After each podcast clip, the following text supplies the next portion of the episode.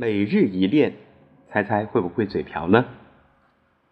重庆地处“一带一路”和长江经济带的连接点，十年来，重庆主动融入共建“一带一路”建设，形成国际物流大通道体系，推动产业贸易提质升级。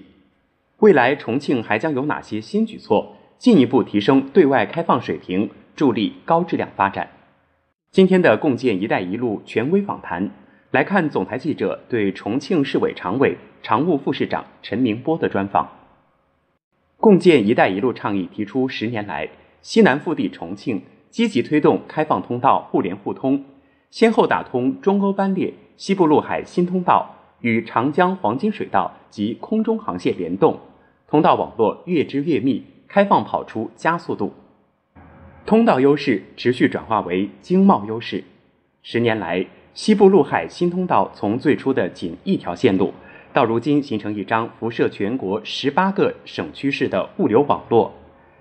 中兴重庆战略性互联互通示范项目不断深化，签约项目达到二百六十五个。十年来，重庆的电子信息、汽车、装备制造等支柱产业快速发展。液晶显示产业形成完整产业链，汽车产业正加速向电动化、智能化方向转型。二零二二年，重庆与共建“一带一路”国家贸易额达到三千三百三十一亿元，较二零一三年增长一点七倍，